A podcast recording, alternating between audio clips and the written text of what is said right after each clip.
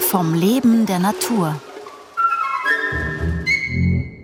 Diese Woche der Waldkauz, ein lautloser Jäger.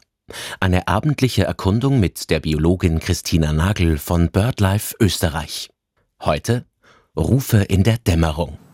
Wir sind jetzt gerade am Rande vom Biosphärenpark Wienerwald, in einem Eichenbuchenwald und sitzen an einem Waldweg und haben quasi Ausblick auf eine reich strukturierte Kulturlandschaft und im Hintergrund quasi im Rücken den Wald. Jetzt haben wir knapp halb sieben am Abend, also es ist dämmerig und... Ah, Moment, da kommt jetzt schon was. Da haben wir jetzt schon ein Kevit von einem Waldkauz. Aus der Richtung da drüben. Wir haben da der einen Seite haben wir Motorsägen und auf der anderen Seite haben wir den Waldkauz, der jetzt quasi genau äh, das ist ganz typisch, dass die zur Dämmerungszeit aufwachen oder mit der Aktivität beginnen. Also der, der ruft jetzt einmal ein sanftes Kivit. Das war jetzt die Amsel. Also die Amsel warnt.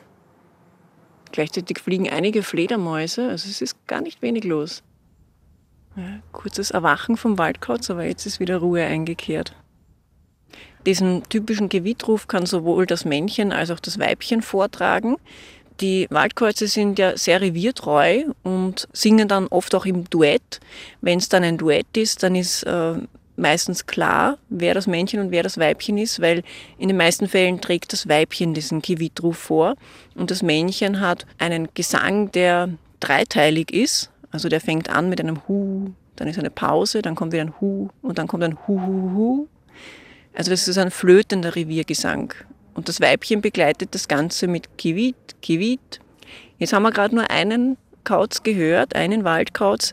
Da traue ich mich jetzt nicht sagen, ob das das Männchen oder Weibchen war, weil ja, können beide dieses Kivit machen.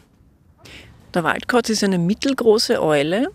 Also er hat ein rundes Gesicht und große Augen. Der Waldkauz hat vor allem schwarze Augen, also das macht ihn aus, seine dunklen, großen Augen. Er hat keine Federohren und ist entweder braun oder grau, also so schiefergrau, oder rotbraun. Also es gibt drei unterschiedliche Farbmorphen, sagt man da. Und bei uns in Österreich kommen alle drei diese Farbmorphen vor. Wenn man sagt eher so im Westeuropa, dass da die roten Kreuze vorkommen, im Osten und im Norden eher die grauen Kreuze und bei uns in Mitteleuropa hauptsächlich die braunen. Aber wie gesagt, in Österreich ist so eine Mischform, da können wir alle drei Morphen antreffen.